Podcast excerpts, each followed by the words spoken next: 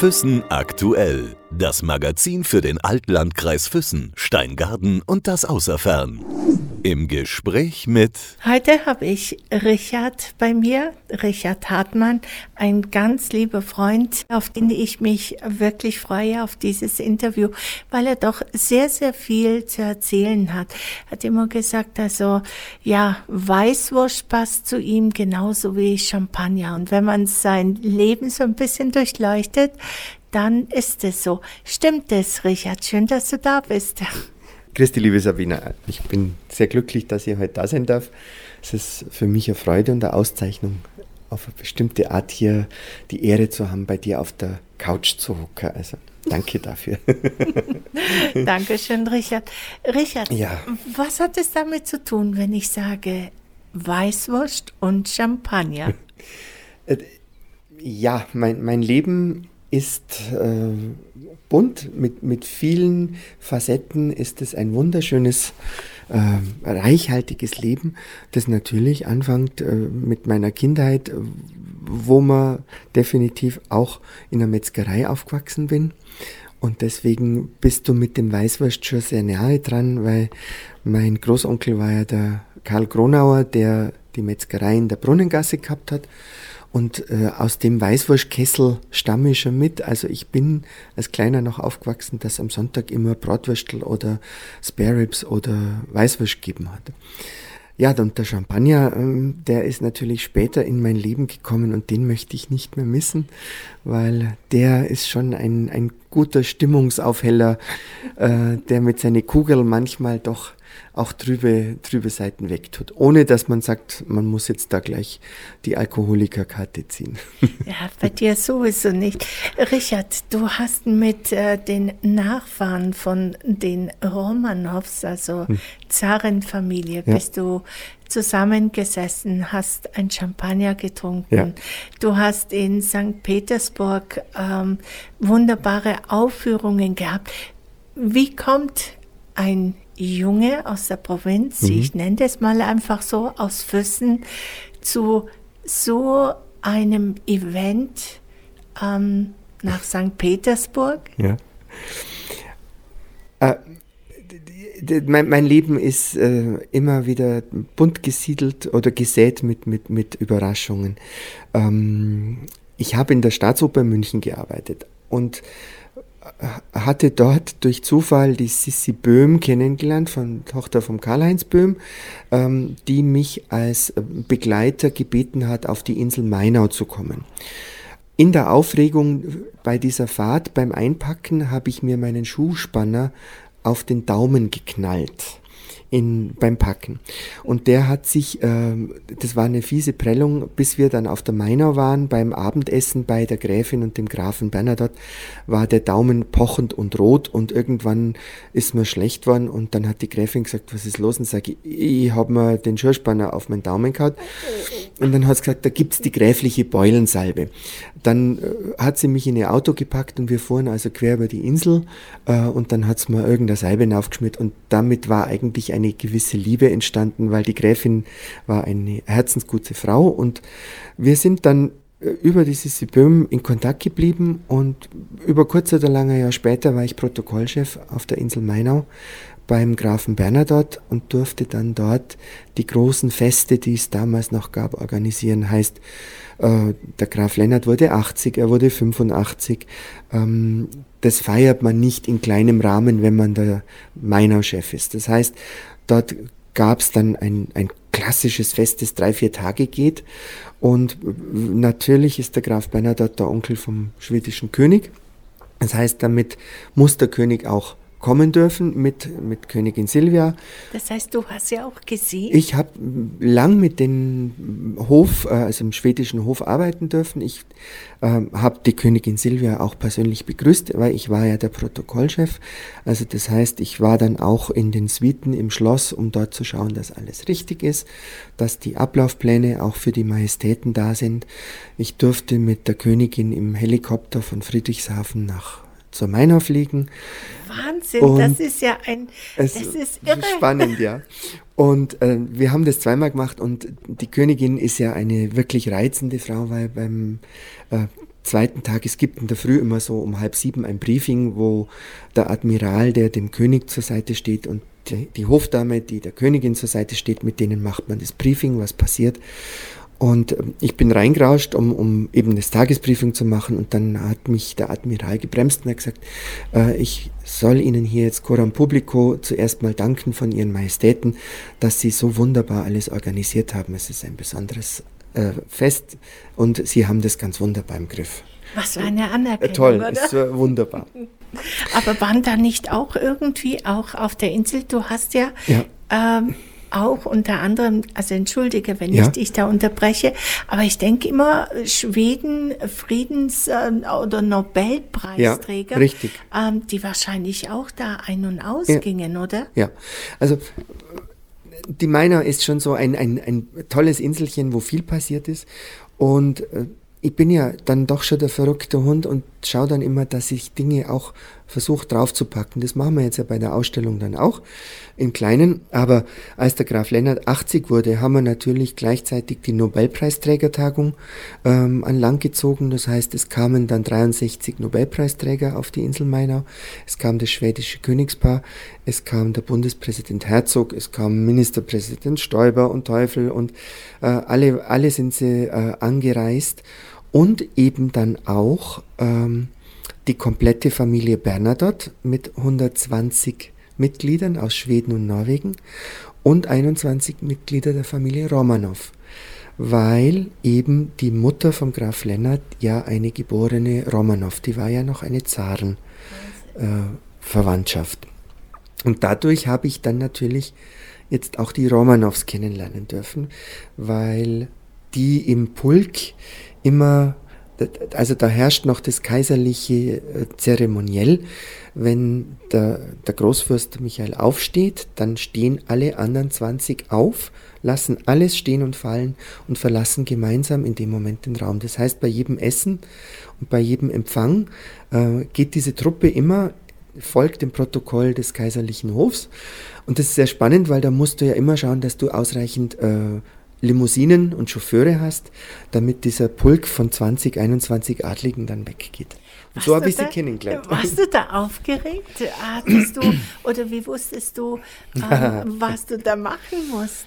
Oh, Sabine, aufgeregt bist dann immer, weil wenn du nicht brennst bei sowas, dann, dann bist du nicht gut. Aber das, mein ganzes Leben haben mir die Leute immer gesagt, das ist spannend an dir, je turbulenter es um dich herum wird, umso mehr gibst du den Menschen die Ruhe und gibst ihnen die Kraft, weil du vermittelst, äh, es ist alles organisiert und es läuft. Aber jetzt nochmal auf Wissen zurückzukommen, Richard. Ähm, da bist du in einem kleinen Ort, lebst dort, bist ein bunter Vogel oder möchtest gerne was anderes ja. machen. Wie, wie kommt man aus Füssen raus? Klar, Zug rein, Bus rein, raus. Wie war es bei dir? Also, wir wissen ja, oder wer es jetzt noch nicht weiß, ich bin mit einem Mann liiert und ich bin schwul. Ähm, als das in meinem Coming Out war, das, wir sprechen jetzt von den Anfang der 80er Jahren.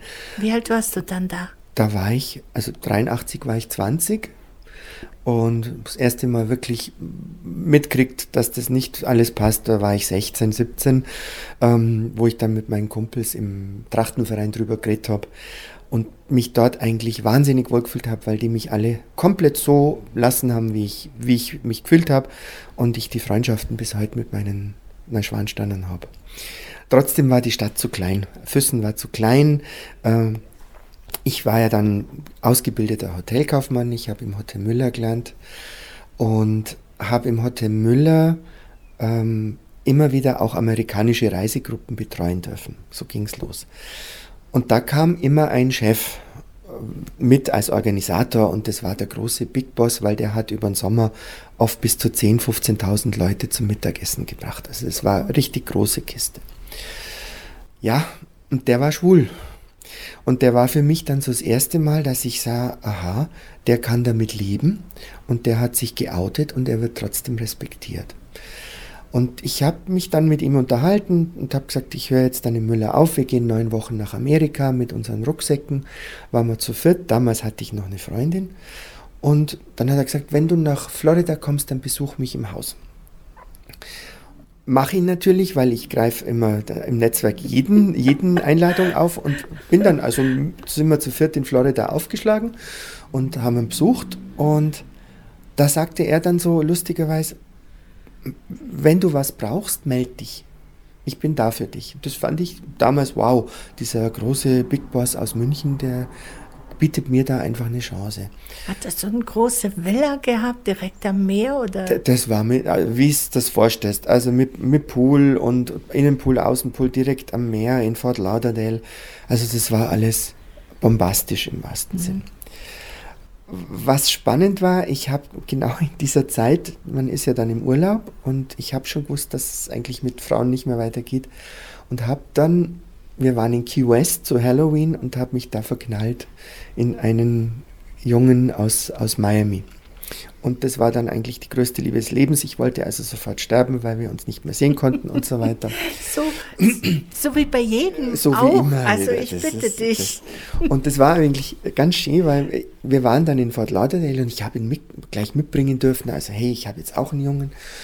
Und der, der Chef, der Günter Rolev aus, aus München, hat gesagt, das finde ich gut, wie du jetzt machst, wenn du zurückgehst nach Bayern und du hast Probleme in der Kleinstadt, ruf mich an.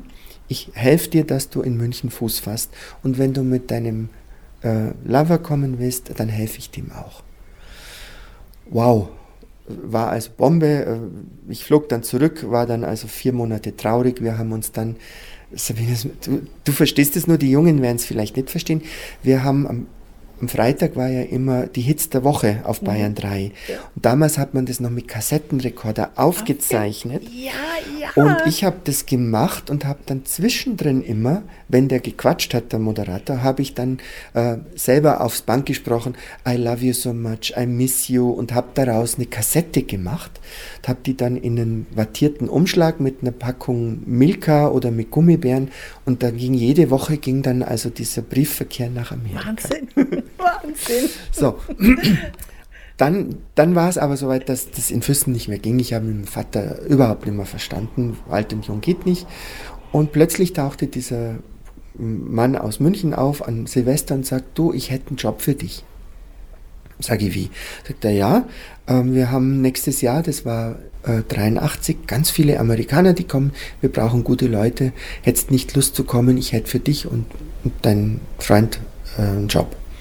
Und gesagt, ja, und wie lange? Dann sagt er, ja, sechs Wochen. Dann sage ich, nee, für sechs Wochen gehe ich nicht nach München. Dann sagt er, okay, dann arbeitest halt die ganze Saison. So war es. und er hat mir eine Wohnung gesagt und dann war ich 83 ab März in München und habe dort angefangen zu arbeiten. Und du bist dann auch dort geblieben, eine ganze Zeit lang? Ich, ich bin dort dann sehr lang geblieben. Ich war dann sehr glücklich auch in der Firma. Ähm, das war die große Zeit, du musst dir vorstellen, da sind jede Woche noch drei Jumbo-Jets mit 1200 Amerikaner kommen, die dann äh, eine Woche Urlaub gemacht haben, man hat die betreut, das heißt, 1200 Leute sind 40 Busse, musst du dir vorstellen, das ist ja eine Orga, die dahinter steckt. Das heißt, ja. dein Beruf als Hotelfachmann ja. hat ja wahnsinnig viel gebracht Richtig. und natürlich, ja, es ist ja was anderes, wenn du plötzlich selber Menschen ähm, irgendwo ja, organisieren ja. muss, Busse und was auch immer, dass sie das erleben dürfen, ja. was sie eigentlich wollen für diese kurze Zeit, eine richtig, Woche. Richtig. Also das war wahnsinnig prägend, weil wenn du in, aus der Hotellerie kommst, weißt ja schon quasi, wenn du in, in der Direktion arbeitest, welche Gewerke das braucht, um so ein Haus am Laufen zu halten. Wenn du jetzt in diese Reisebranche einsteigst, in diese Incentive-Reisen, dann kriegt es ja nochmal eine andere Dimension. Es geht ja übers Hotel raus, es geht in die Transporte rein. Du brauchst Reiseleiter, du brauchst äh, Tagesausflugsprogramm, du brauchst äh, Örtlichkeiten, die groß genug sind, dass du 400, 500 Leute verköstigst. Du musst Show machen, du musst ähm, Diners planen und das Ganze hat also eine, eine, deutlich größere Dimension für mich bekommen ähm, in meiner Ausbildung. Also das war schon nochmal tolle Lehrjahre für mich. Was haben deine Eltern oder was haben die Leute um dich herum gesagt hier in Füssen, wo sie erfahren haben, mh, der ist jetzt nach München. Ähm, wie war das? Wie war das für deine Eltern? Wie war es für dich? Also für Mama war es eine Bombe, weil die Mama hat sich eigentlich gewünscht, dass ich die Krone fortführe. Und das wäre für mich eine Sackgasse gewesen, weil ähm, ich habe bei beiden Eltern eben auch mitbekommen, dass sie Alkoholiker wurden und immer kranker durch durch das Wirtshaus und das war für mich klar, dass ich dort nicht sein wollte. Ähm, das war für die Mama eigentlich der Weltuntergang. Der Vater hat, mei, ist ja Allgäuer, nichts gesehen, ist nur gelobt. Ähm, wirklich verstanden haben sie nie, was ich gemacht habe. Und das haben die Füßner generell nicht verstanden, weil Jahre später bis heute noch äh, reden mich alte Füßner an und sagt, und bist noch hoch im Minker. Also das finde ich dann immer sehr spannend und ich lasse dann halt auch sagen, ja, kochen tue ich nimmer, aber ich, bin, ich bin nur öfters im Minker. Also ich lasse halt einfach, weil das ist halt so und das ist ja auch liebenswert. Weil Koch, ich koche ja gern. ja, kochen tust du wirklich gern. Aber was man ähm, sieht. Ja, also ich bitte dich. Du erzählst jetzt ähm, quasi, wie du nach München gekommen bist. Und ja. ich kann mir vorstellen, dass es einfach eine schillernde Welt ja. gewesen ist. Ja. Auch für jemand, der jetzt wirklich in den Verhältnissen wie du aufgewachsen bist, mhm. dass es eine ja, etwas ganz, ganz Besonderes war. Zumal man so leben durfte, ja. wie man war oder ist. Richtig. Ja. ja. Und sein eigenes Geld verdient ja. und, und, und. Und vielleicht nicht die Leute drumherum schauen, Mensch, mit dem Zeigefinger drauf. Richtig. War das in Füssen so oder na, na, also ich bin ja auf, äh, teilweise in der Krone aufgewachsen, aber ich bin auch auf dem Bauernhof in Heidelsbuch aufgewachsen. Also das heißt, der Bur ist schon mit Lederhose, barfuß auch durch den Kurdreck gerannt und hat Kierhorn geholt. Das war alles selbstverständlich und das habe ich liebend gern gemacht. Ähm, ich habe in Füssen nie, nie, nie, nie von irgendjemand böse Kommentare bekommen äh, über das, wie ich lebe oder warum ich so lebe oder was ich tue. Natürlich werden sie munkeln, weil das war natürlich Apps, über das man reden hat können. Aber ich bin überall, auch bei den Trachtlern bis heute, mit offenen Herzen aufgenommen. Ähm, ich, ich, habe auch gesagt, es ist ja spannend, dass mein Trachtenverein äh, mich zum Vorstand wählt, immer wieder, jetzt schon dann bald das zehnte Jahr, äh, in, in dem Wissen, dass halt es keine Vorstandsgattin, sondern einen Vorstandsgatten an der Seite gibt. Was sehr spannend ist für einen Trachtenverein, weißt du? Jetzt sind ja, wir kurz abgeschwenkt. Vielleicht schon, aber ich finde es ganz ehrlich gesagt, ich, ich finde es total normal. Ja. Wir leben in einer Welt, wo das normal sein sollte und normal sein muss. Deswegen, man fragt ja auch nicht irgendjemand, du sag mal, bist du bi oder liebst du Fetisch oder mhm. Lack oder mhm. was auch immer. Ja. Ich meine, es gehört gar nicht nicht dazu. Nein. Also findest Nein. du nicht auch? Es gehört nimmer dazu. Ähm, früher war es noch anders. Also die Gesellschaft hat sich deutlich gewandelt in 40 Jahren, das muss man sagen. Ähm, vor 40 Jahren war es noch nicht gang und gäbe, dass es äh, toleriert oder akzeptiert wurde. Das denke an die Diskussion, äh, der BR hat damals diesen ersten schwulen Film mit dem Jörg Hannawald, die Konsequenz hieß der, glaube ich, der wurde ja in Bayern ausgeschaltet. Ähm, das muss man immer noch dran denken. Also das, da ist viel in der Community passiert über Jahrzehnte, dass wir jetzt äh, auch als gleichberechtigte Menschen in der Öffentlichkeit und in unserem Leben stehen. Gott sei Dank, ja. Gott sei Dank, ja. muss ich sagen. Du warst jetzt in München, hast jetzt, jetzt waren genau. sie jetzt immer abgedriftet. weg, ja. schillerndes Leben. Schillerndes ja, Leben, ja. ja. Und ich denke mir, ähm, wie kommt man dann ähm, solche Veranstaltungen zu machen, Opern, Operetten, all das, was ja. du in St. Petersburg ja. gemacht hast. Also ich ja. denke mir, hey, da kommt einer aus Füssen, geht mal nach München, lernt quasi Müller, mhm. lernt mhm. einen Mann aus Kalifornien kennen, ja, und landet irgendwann mal bei den Romanows. Also irgendwie, also irgendwie also, spektakulär. Der, der, Weg ist, war, war weiterhin und das Schicksal meint es immer noch gut mit mir und ich bin dem Schicksal auch sehr dankbar über das. Ähm, also die, die, Münchner Zeit war spannend. Wirklich, wie du sagst, das pralle Leben und wow, äh, ausgehen, was nachts auch mal weggehen können bis um vier, fünf und es war alles toll. Die, die Zeit hat sich dann geändert. Anfang der 90er ähm, ist dieses äh, Incentive-Reisen nicht mehr so schick gewesen. Es sind viel mehr Agenturen aus dem Boden geschossen und die Konkurrenz wurde größer. Und ich habe eigentlich relativ bald erkannt, dass für mich jetzt wieder mal ein Wechsel notwendig war. Ähm, habe gesagt, so, jetzt mache ich mich selbstständig. Jetzt, äh, das, was ich jetzt gelernt habe, jetzt baue ich meine eigene Firma auf, die habe ich dann Europe Exclusive genannt. Habe dann auch sofort 280 äh, Briten durch, durch München fahren dürfen. Das war so die Basis für mein erstes Geschäft. Und äh, bin dann ähm, durch einen Zufall habe ich einen anderen Kunden gehabt und der wollte ein, ein Gala-Diner haben und wollte dazu eine Opernsängerin haben. Und ich hatte zu der Zeit eine Freundin aus der Staatsoper und, und habe mit der dann gefragt, ob, ob die mir helfen kann. Ja, und dann kam also die Pamela Coburn, damals der erste Sopran an der Staatsoper und die war dann bei diesem Diner dabei, hat gesungen. Ich bin in Ehrfurcht äh, versunken, große Diva da und so weiter. Äh, und dann war das eigentlich für mich erledigt. Und dann rief die Freundin zwei Tage später an aus der Oper und sagt, du, erstens war das toll organisiert, vielen Dank. Ähm, du weißt, die Oper ist zu, weil die Bühne gerade, die Bühnenmaschinerie, das war das Problem in mhm. den Anfang 90er Jahre, äh, ist kaputt. Ähm, wir suchen einen Marketingmann, der jetzt den Fürst Igor in der Olympiahalle vermarktet. Traust du dir das zu? Und ich, ich, ich glaube, ich habe ganz dumm in, in, das Telefon geschaut damals und habe gesagt, wie meinst du das? Und dann sagt sie, ja, das muss vermarktet werden. Und dann sage ich, ja, also mit meinem begrenzten Wissen jetzt aus Tourismus und Hotellerie, ähm, die Oper spielt in zwei Wochen, wir brauchen jetzt nicht mehr vermarkten, weil da kannst du jetzt nicht mehr äh, Inserate schalten. Also das ist einfach äh, Katastrophe. Ja, das haben sie so zur Kenntnis genommen, das war Savalisch damals noch und Everding.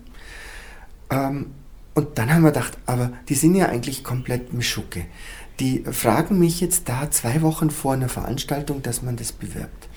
Und dann kam in der Zeit Peter Jonas, wo, war da schon berufen als Staatsintendant, war aber noch nicht im Amt, weil er zu war.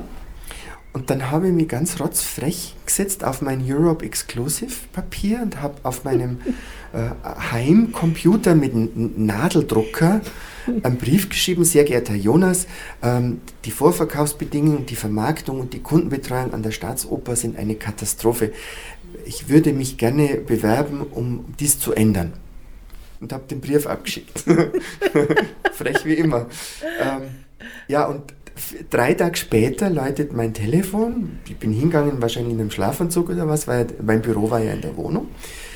Hello, here is Jonas. Also das war, glaube ich, das erste Mal in meinem Leben, das mich wirklich geflasht hat, weil da so, haben wir gedacht, der verarscht mich. Und was sage ich, ja. ja, ich habe Ihren Brief erhalten, ich finde das sehr richtig. Ähm, haben Sie morgen Zeit, um in die Oper zu kommen? Und ich, ja, ja, klar. Also, also dann habe ich aufgelegt und habe zuerst gedacht, oh Gott, was ziehe ich an, was mache ich, wie, wie, verstehst Ja, und am nächsten Tag bin ich dann mit meinem Radl, mit, mit meinem Anzügle ans Nationaltheater ge geradelt, in das Büro vom Jonas habe ihm erzählt, was ich eigentlich schlimm finde und was, was ich Ideen hätte. Und dann hat er gesagt, okay, wann können Sie anfangen? Wahnsinn. es, war, es war echt so. und er hat sich dann sofort... Sofort. Er hat gesagt, der ist verrückt, der, der hat Ideen, der hat auch Erfahrung schon, mhm. ähm, der kann die Bude äh, umkrempeln und genau solche... es war ja Aufbruchstimmung mit Jonas. Das war... Äh, in allem, weißt du, die, diesen verstaubten Opernladen vorwärts bringen mit neuen, peppigen Inszenierungen und, und, und. Ich kommt daher diese Liebe zur Oper, zur klassischen Musik. Du hast ja, ja. gesagt, ich äh, würde mir, ähm, was war es, von Wagner, ich glaube, ja, äh, genau, intravenös geben. Den, ja, den, den, den, den gebe ich mir. Also immer wieder. immer es, wieder. Es ist doch, also ich finde seine Musik sehr, sehr, sehr schwer. Na, gar nicht. Also wenn du, es gibt, es gibt die schönsten Liebes, Liebeserklärungen bei mhm. Wagner, es gibt die schönsten komponierten äh, erotischen Szenen, wo du sagst, wow, da hat es echt geflasht damals. Also das Wagner gehört schon dazu. Äh, die Liebe ist kommen über meinen Opa und meine Oma. Echt? Haben äh, die? Die haben ein, ein, ein Transistorradio gehabt und haben da immer Bayern Klassik gehört. Bayern 4. Ah. Und wenn ich bei den Kindern, bei den äh, Eltern war, Großeltern, dann haben wir immer das Zeug gehört. Ich habe noch gar nicht gewusst, was das ist, aber das hat mir gefallen. Und als ich dann ein bisschen größer war, dann hat mich die Verwandtschaft nach München geholt. Dann durfte ich da mal den Freischütz anschauen im Gärtnerplatz. Und dann in unserem nicht mehr existierenden Kurhaus gab es ja dann legendäre Drittklasse-Besetzungen von Tosca und Bohème im, im Kurhaus aufgeführt aus, aus Mailand da war ich immer dabei. Also das, das war schon immer mein, mein Leben. Also ich sehe jetzt, also du München, Heidelsbuch und Füssen, ja. oder? Ja, so ungefähr, ja. Das ist ein tolles Dreieck. ein wunderbares Dreieck. Ja, schau, also dann, und dann fang, habe ich eben 93 an der Staatsoper angefangen. Mhm. Und Wie lange warst du denn dort? Da war ich sieben Jahre. Mhm. Also bis, bis zur Spielzeit 99. Man zählt ja dann immer die Spielzeiten. Und die spielt seit 99, 2000, da bin ich dann weg. Alle sieben Jahre. Man Ungefähr, sagt ja, ja, ja, man sagt ja, nach sieben Jahren fängt immer irgendwie was Neues an. Häutet man sich. Ja, ja genau. Ja. Ist das bei dir so gewesen? Kann man äh, das so sagen? Also es, das ist jetzt interessant, weil du das sagst, weil ich bin nach sieben Jahren, und das war eben dann die Zeit, wo die Mainau kam und wo dann äh, äh, wirklich die, die große Welt gerufen hat, bin ich zu, zu Jonas ins Büro. Wir hatten ein, ein sehr menschliches und enges Verhältnis. Also ich durfte immer rein zu ihm. Äh, wir haben auch zusammen gesportelt, also man hat uns in der Oper auch immer fleißig ein, ein, eine Affäre nachgesagt. Dabei war der Jonas ein Weiberer nach dem Herrn, also das, das, da gibt es viele wunderbare Geschichten noch. Ähm, aber ich habe ich hab mich sehr gut mit ihm verstanden und nach sieben Jahren habe ich gesagt, PJ, Peter Jonas, PJ, äh, es geht nicht mehr. Ich sitze nur noch am Computer und hacke da äh, Auslastungszahlen rein und schaue, dass ich irgendwas mache. Ich, ich packe das nicht mehr. Sagt er, du musst gehen. Du musst einfach gehen. Es ist Zeit. Äh, du bist jetzt leer und du musst eine Batterie holen und fang was ganz anderes an. Wenn ich helfen kann, helfe ich. Und das war der schönste Rauschmiss, den ich eigentlich in meinem Leben. Ich, hab, ich bin nie rausgeschmissen worden, muss ich dazu sagen. Aber das war der schönste, eleganteste Rauschmiss vom, vom PJ. Wirklich. Und die sieben Jahre waren ein Traum. Also die, die Staatsoper, im Nachhinein war das die schönste Zeit in meinem Leben. Hast du da sehr viele interessante Künstler und Künstlerinnen ja, ja. kennenlernen ja. dürfen, die du dann auch später in deinem ja, weiteren Geschäftsleben, Berufsleben äh, mit ihnen dann auch weiterhin zusammengearbeitet hast? Ja, ja, ja. Also ich war ja verantwortlich ähm, zum einen habe ich den, den, kompletten Vorverkauf umgekrempelt. Das, also alles, was heute in München läuft an den Staatstheatern, das war mein Baby. Ähm, das war aufregend mit dem Ministerium, aber ich habe innerhalb von zwei Jahren haben wir diese Vorverkaufsbedingungen neu geschaffen. Wir haben die Abonnenten neu betreut. Das war der eine Teil. Der andere Teil war, dass ich eben auch begonnen habe, Vermarktung zu betreiben in enger Zusammenarbeit mit der Gabriele Weishäupel vom München Tourismus. Die hat das sofort erkannt, was meine Ideen auch waren, weil ich gesagt habe, Mensch, wir haben jetzt in München die Staatsoper, wir haben das BR Symphonieorchester und wir haben die Münchner Philharmoniker. Wir haben drei Dirigenten von Weltruf. Damit müssen wir ackern, damit gehen wir raus. Und die Weishäupel ist klein, ganz schnell auf diesen Zug aufgesprungen, weil da war sie immer fit und wir sind dann eigentlich die nächsten fünf, sechs, sieben Jahre immer gemeinsam äh, durch die Welt getingelt. Äh, sie hat irgendwo große Galas gemacht bei Tourismusmessen und ich bin mit Opernsängern oder mit Künstlern mitgereist und habe dann die Show gemacht und habe als Conferencier in weißer Perücke und barocker Livret die, die Ankündigungen gemacht und habe dann aber auch schon ganz viele Galas selber organisiert nebenbei. Da kam die Meiner dann ins Spiel, aber auch andere große Feste schon. Und da habe ich immer wieder Opernsänger oder auch Künstler geholt. Und also, wie gesagt, die Agnes Balzer, der Brinterwell, Neil Schikow, wie sie alle heißen, die habe ich alle noch die Nummern. Und wenn ich die anrufe, wenn sie noch singen würden, äh, wäre, wären die sofort da. Also wenn du jetzt die Zeit ähm, ja einfach Revue passieren lässt, Was war das Aufregendste von einer Gala, die du je gemacht hast? die, die, die, aller, aller, aller aufregendste, und das war die größte auch, die, die ich geschmissen habe, die war 2008 in der Residenz in München. Ähm, gibt es einen Weltkongress, äh, sehr diskret, wo sich die größten Lebensmittel- und Getränkehersteller der Welt mit den größten Abnehmern treffen. Da kommen wir zum Champagner gleich wieder. Äh, da, da, trifft also jetzt mal sprichwörtlich gesagt der Coca-Cola-Chef den Mackie-Chef, den McDonald's-Chef. Ähm, ist ein Kongress mit ähm, 600 bis 700 ähm, Presidents, Chief Executive Officers und so weiter, äh, die alle mit Privatjet anreisen. Höchst diskret die ganze Geschichte.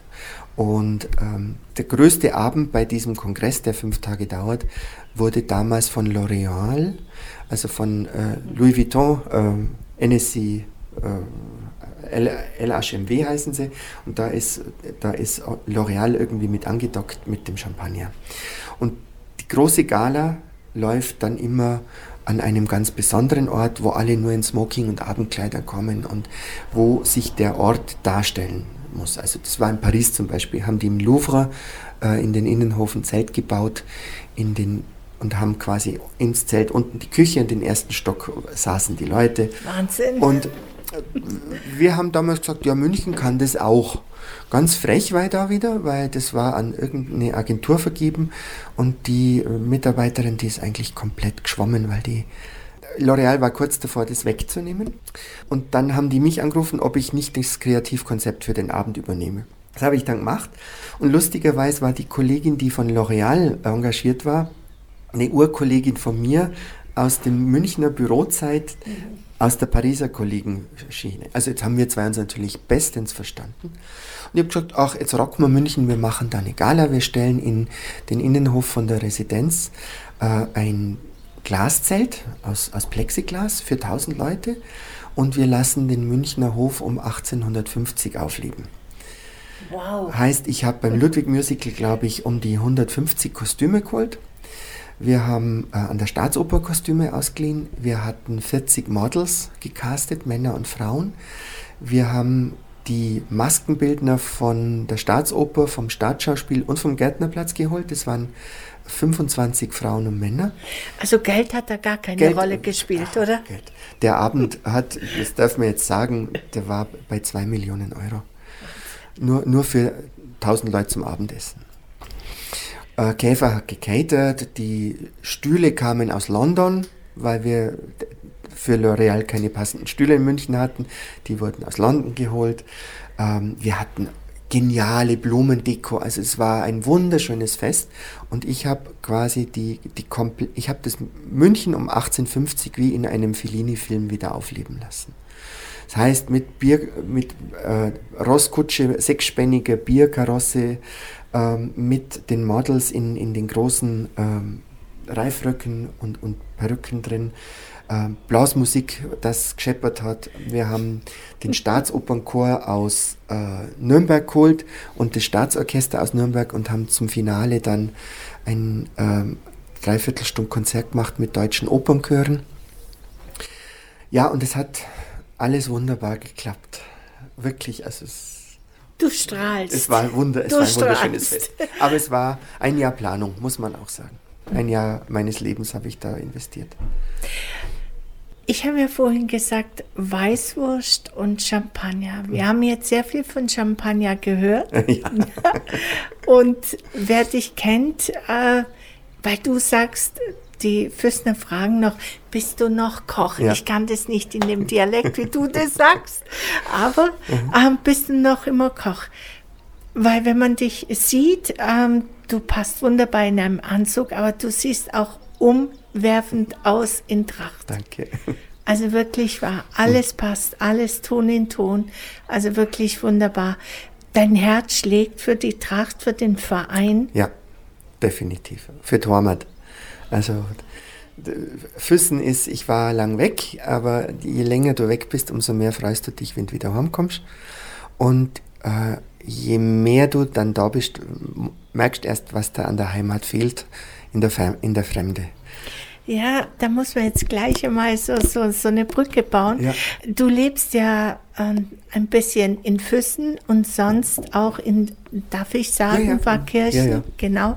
Du machst jetzt gerade eine Ausstellung gemeinsam mit dem Dr. Anton Englert. Und da heißt es auch Sehnsucht nach Heimat. Mhm. Genau. Hast du diesen Slogan ähm, erfunden oder hast du diesen Slogan kreiert, weil das sich so ja nach dir auch anhört? Ähm, nein, also diese Lorbeeren setze ich mir nicht auf, die hat der Dr. Englert ganz allein. Also wunderbar, Dr. Englert, an dieser Stelle. Ähm, ich, ich wage mir aber aufs, aufs Heft zu schreiben, dass ich der Initiator der Ausstellung bin. Ähm, ich habe vor mittlerweile fast vier, viereinhalb Jahren den Dr. England im, im Rathaus getroffen. Und du kennst mich jetzt ein bisschen als Netzwerk. Ich habe dann gesagt, Mensch, England, äh, es wäre Zeit, dass die Stadt einmal was tut für Trachterverein und Musikkapelle und einfach mal das darstellt, äh, was eigentlich da an ehrenamtlicher Arbeit seit über einem Jahrhundert passiert. Das fand er gut. Und daraus hat sich jetzt eine wirklich fruchtbare Zusammenarbeit mit dem Anton Englert entwickelt. Ähm, er ist ja manchmal so, kommt aus dem kühlen Norden raus und, und ähm, ist der Wissenschaftler in, in diesem Team, der, der meine, ähm, mein südliches Temperament ein bisschen einbremst. Südliches Temperament. Und, und wir haben uns jetzt eigentlich wirklich kongenial zusammengerauft, weil der Wissenschaftler äh, filtert aus mir das raus, was an Texten in so eine Ausstellung rein muss. Und ich gebe ihm halt das, dieses fundierte Wissen. Ich bin jetzt 45 Jahre Trachtler. Ähm, meine Großeltern waren Gründungsmitglied äh, in Burg Hopfen. Ich bin in Hopfen wieder Mitglied. Ich bin bei den Schwansteiner dabei. Das ist mein Leben. Ich habe Trachtlerblut in mir. Und es ist jetzt so genial, dass das, was ich mein ganzes Leben ähm, von den Trachtlern bekommen habe, ihnen jetzt geben darf, zurück über die Ausstellung und jetzt aber das auch an die Stadt geben darf, dass die Stadt einmal mitkriegt, was für ein wertvoller Beitrag von allen Trachtenvereinen im Stadtgebiet passiert. Also nicht nur die Neuschwansteiner. Da muss man nämlich aber kurz ein bisschen einlenken. Es heißt äh, Sehnsucht äh, nach, Nach Heimat, Heimat, mhm. genau. Und es ist eine Ausstellung über die Trachtenvereine und Ja. auch über die Trachten, wie ähm, es damals zustande gekommen ist. Wann ich möchte jetzt nicht zu viel darüber, darüber erzählen. Ich möchte die Leute Mhm. Ja. auch neugierig machen. Ähm, es machen alle Trachtenvereine hier um Füssen herum, oder? Die zu Füssen Aus dazugehören. Ortsgebiet, ja. Genau. Also man, man, muss, man muss es ja ganz deutlich sehen. Wir haben in Füssen ähm, den Sitz des oberen Lechgau-Verbands. Das ist Wer hätte das gedacht? Der ist seit 1920, äh, sitzt in Füssen, ähm, ähm, ist von den Neuschwansteunern mitgegründet worden, muss man auch sagen. Also die, die Neuschwansteuner sind, und das, das ist ein, ein, ein Herausstellungsmerkmal erster Güte, äh, zählen zu den 50 ältesten Trachtenvereinen in Bayern und sind der zweitälteste im ganzen Allgäu. Also, weil viele andere Trachtenvereine sind erst 1905, 1910, 1920 entstanden. Und die Neuschwansteiner sind da schon ein bisschen älter. Also, das, das macht mich sehr stolz. Ähm, das war auch die Intention, einfach zu sagen, wenn wir jetzt eine Ausstellung machen, darf die nicht nur einen Verein darstellen, sondern ähm, es gab ja in der Vergangenheit immer wieder ein bisschen Dissonanzen zwischen äh, den Neuschwansteinern und dem Almrausch. Ähm, ich habe immer wieder versucht, hier mit Appeasement zu arbeiten, um, um da nicht Öl ins Feuer zu gießen, sondern ähm, die Hand zum Frieden auszustrecken. Das kann auch jeder bestätigen. Die Hand wird nicht immer genommen, manchmal ja, manchmal nein. Ähm, die Intention bei der Ausstellung war aber eben zu zeigen, wir haben in Füssen vier Vereine, und zwar Neuschwansteiner, Almrausch, die Falkensteiner aus Weißensee und Burghopfen. Das ist jetzt in der Chronologie ihrer Gründung. Mit, fünf, mit fast 700 Mitgliedern, das muss man auch sehen einmal. Das ist ja ziemlich, also wenn man die Zahl schon mal vor sich sieht und dann, ja, wie viele Menschen dazugehören, ist schon sehr, sehr viel. Ähm, wann findet denn die Ausstellung statt? Also wir mussten ja jetzt verschieben. Aufgrund Corona hatten wir äh, Probleme in der Abstimmung äh, mit Texten. Das haben wir jetzt aber geklärt. Wir eröffnen äh, mit einem kleinen Festabend am 29. und ab 30. Juli ist die Ausstellung im Museum der Stadt zugänglich. Und da freue ich mich auf etwas ja. ganz, ganz Besonderes, und Ja. zwar Musik. Musik, Musik Blasmusik, spielt, ja. ja. wenn wirklich gute Musik ist. Volksmusik, das ist, Volksmusik darf man nicht sagen, aber richtig, richtig Doch. gute, ja, darf ich? Okay, dann ist es einfach was, was ganz Besonderes und wenn man dann noch mitsingen kann, Ja, oder? Ja, also wir, wir haben ja, und jetzt sind wir wieder beim Thema mit, mit äh, gescheit oder gar nicht, also wenn man feiert, dann richtig, ähm, haben wir ein super tolles Rahmenprogramm zusammengestellt, das ich als Projektleiter vom Allgäu Heimatwerk betreue. Ähm, was bedeutet, wir werden vom 30. Juli bis zum 1. August, das sind drei Tage, einen Trachtenmarkt im Klosterhof machen mit äh, hochkarätigen Ausstellern, so viel kann ich schon verraten. Also es wird keine Oktoberfest-Shishi-Sachen geben, da achte ich drauf. Ähm, wir werden am 30. Juli in Zusammenarbeit mit der Volksmusik äh, Beratungsstelle des Bezirks Schwaben ein Wirtshauslieder singen machen. Und zwar im Gsellerhaus, in der Krone, in der Worzer, im Schwaner und in der Ritterstube. Wir holen, äh, es kommt eine Niederbayerische, ich bin ja halb Niederbayer, weißt du? Es kommen Niederbayern, das wird echt fetzig und es kommen aber sonst Musiker aus Weißersee, aus Schwager, aus Vierse und äh, aus, aus Stötter. Also ganz, wir, wir haben hier plötzlich wieder ein tolles, eine tolle Truppe von Volksmusikanten.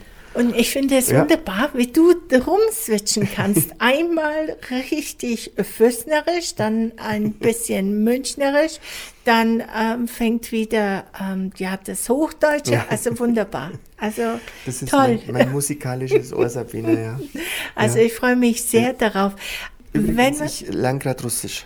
Das auch noch. Ja, weil also ich finde die Sprache herrlich und es kann ja schon ganz viele Buchstaben und dadurch werden die Worte so einfach. Das ist super. Also ich liebe, ich liebe Musik und Sprachen und das, das Da haben wir eines gemeinsam. eben, ja. Druschba, Druschba. Also ich, ich, also ich habe schon viel verlernt. Die Sprache hat mich Mhm. auch fasziniert und habe ein bisschen was gelernt. Und ich kann tatsächlich noch ähm, Kyrillisch lesen, ja. Mhm. ja. Aber ähm, viel verstehen, aber kaum noch reden. Also Ja. das, das ja. Ja, es ist spannend, weil es geht, es, es gibt wieder eine ganz andere Welt, Ja. wenn du, wenn du was lesen kannst. Das ist so, also es ist toll. Herrlich. Also ich liebe Italienisch und Französisch. Das sind für mich Sprachen. Ja. Ah, Ja, ja, klar, ja, das- da, ja. da schmelzt sich dahin, ganz einfach. Ja, also wie gesagt, ich habe ein Jahr in Frankreich gelebt. Das heißt, ich habe auch viele Freunde an der Côte d'Azur, äh, als auch im Savoy und in Paris. Also das ist schon so, da kommen wir dann schon ganz nah an den Champagner hin, warum du gefragt hast. Aber genauso liebe ich Italien. Also ich spreche auch wirklich gut Italienisch. Äh, und und die, diese zwei Länder sind für mich, ich brauche etwas, Gott, wenn ich hier fahre. Das ist für mich, das ist Heimat. Ähm, kurz nur zur, zur Ausstellung, weil wir haben noch eine Sache vergessen.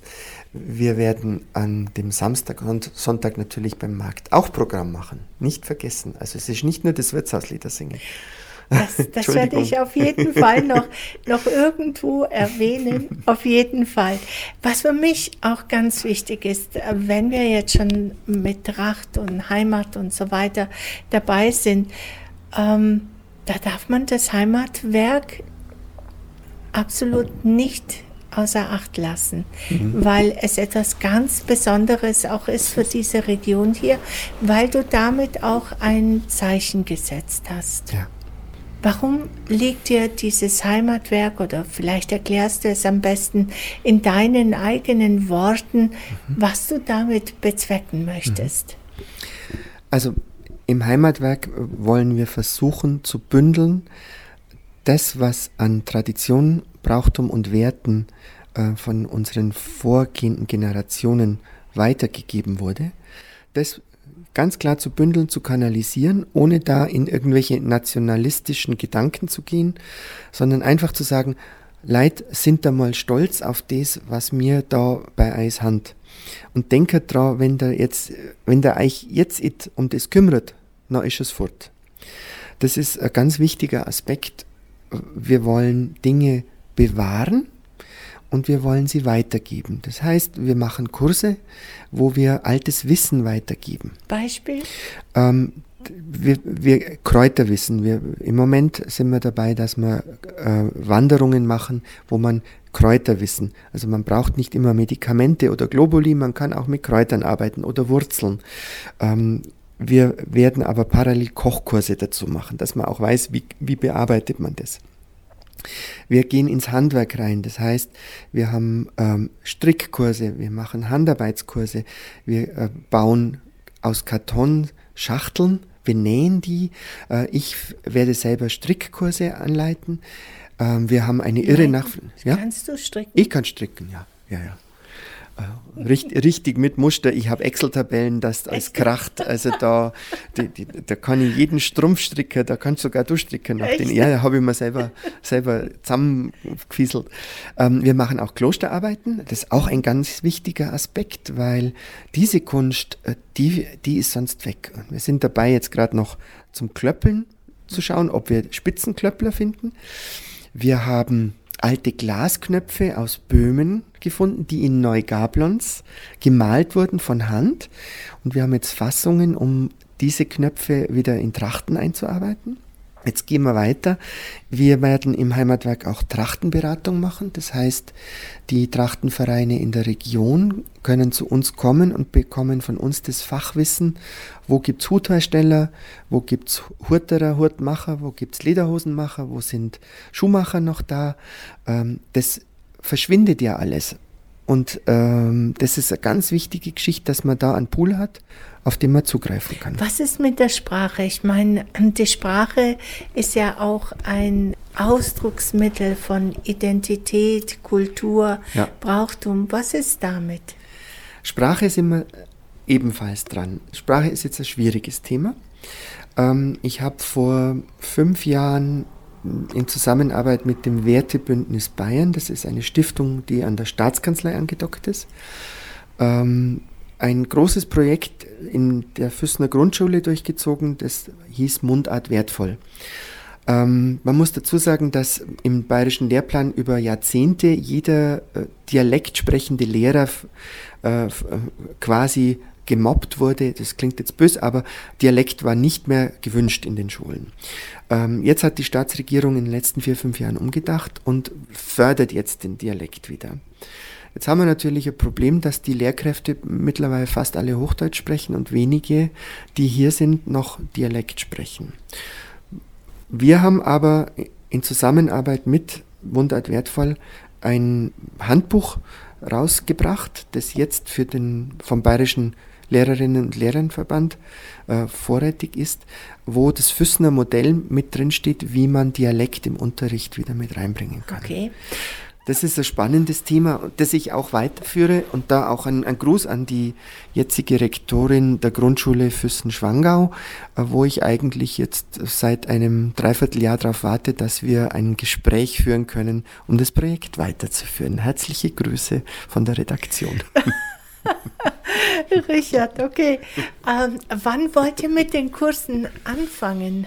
Also die Kurse, äh, Corona hat uns komplett geschossen, äh, weil ich habe dreimal geplant und dreimal haben wir eigentlich alles wieder aufgelöst. Ähm, wir haben jetzt eine Homepage äh, und auf der Homepage werden die Kurse in Folge immer wieder reingestellt. Das ist ganz schön von einem Allgäuer Designer, haben wir die, die Page gestaltet und mein brasilianischer Cousin, der Heinrich Gronauer, der Wurzeln in Füssen hat, hat die Homepage in Hamburg gestrickt. Und das ist, finde ich, genial. Aber so. das läuft, also die Kurse fangen an. Äh, unser Rahmenprogramm beginnt jetzt eigentlich mit der Ausstellung. Also, wie heißt denn eure Homepage? Das ist www.algauer-heimatwerk.de. Wunderbar. Also www.allgäuer-heimatwerk.de.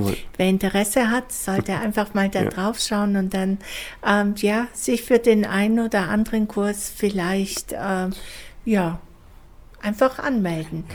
Oder, oder, oder, oder einfach vorbeischauen, weil wenn in der Drehergasse, wir sind in der Drehergasse 40,5, das ist die alte Werkstatt vom Josef Dicht. Äh, ist auch wieder süße Geschichte, Sabina, weil ähm, als kleiner Bub, ich bin in der Krone aufgewachsen, bin ich immer zum Dichten über wie der Pumuckel zum Meister Eder und habe dort die Hobelspäne geholt für meine Hasen im Stall zum Einstreuen. Mhm. Und jetzt, 50 Jahre später, bin ich genau in seiner Werkstatt, ebenerdig in der Drehergasse. Und wenn die Tür auf ist, ist jeder, der Interesse hat, herzlich willkommen reinzukommen, auch jede, also wir wollen ja gerecht sein. Also, dir kennt alle kommen, wie der Wind, wenn die offen ist, Depper uns gefreut, dass der vorbeischaut und mir erzählt, was patent. Ich sag's euch, also so Dialekt werde ich wahrscheinlich mein Lebtag nicht reden. Ein bisschen schlittere ich rein, aber das passt auch. Ja. Ich danke dir, dass du hier gewesen bist. Es war sehr amüsant, mit dir zu reden. Danke. Und ich wünsche dir viel Erfolg bei allem, was du machst, bei der Ausstellung natürlich, deinem Heimatwerk. Ich glaube, das ist dein Baby. Ja. Und danke, dass du hier gewesen bist. Danke, dass ich auf der Couch sitzen durfte. Füssen aktuell. Das Magazin für den Altlandkreis Füssen, Steingarten und das Außerfern.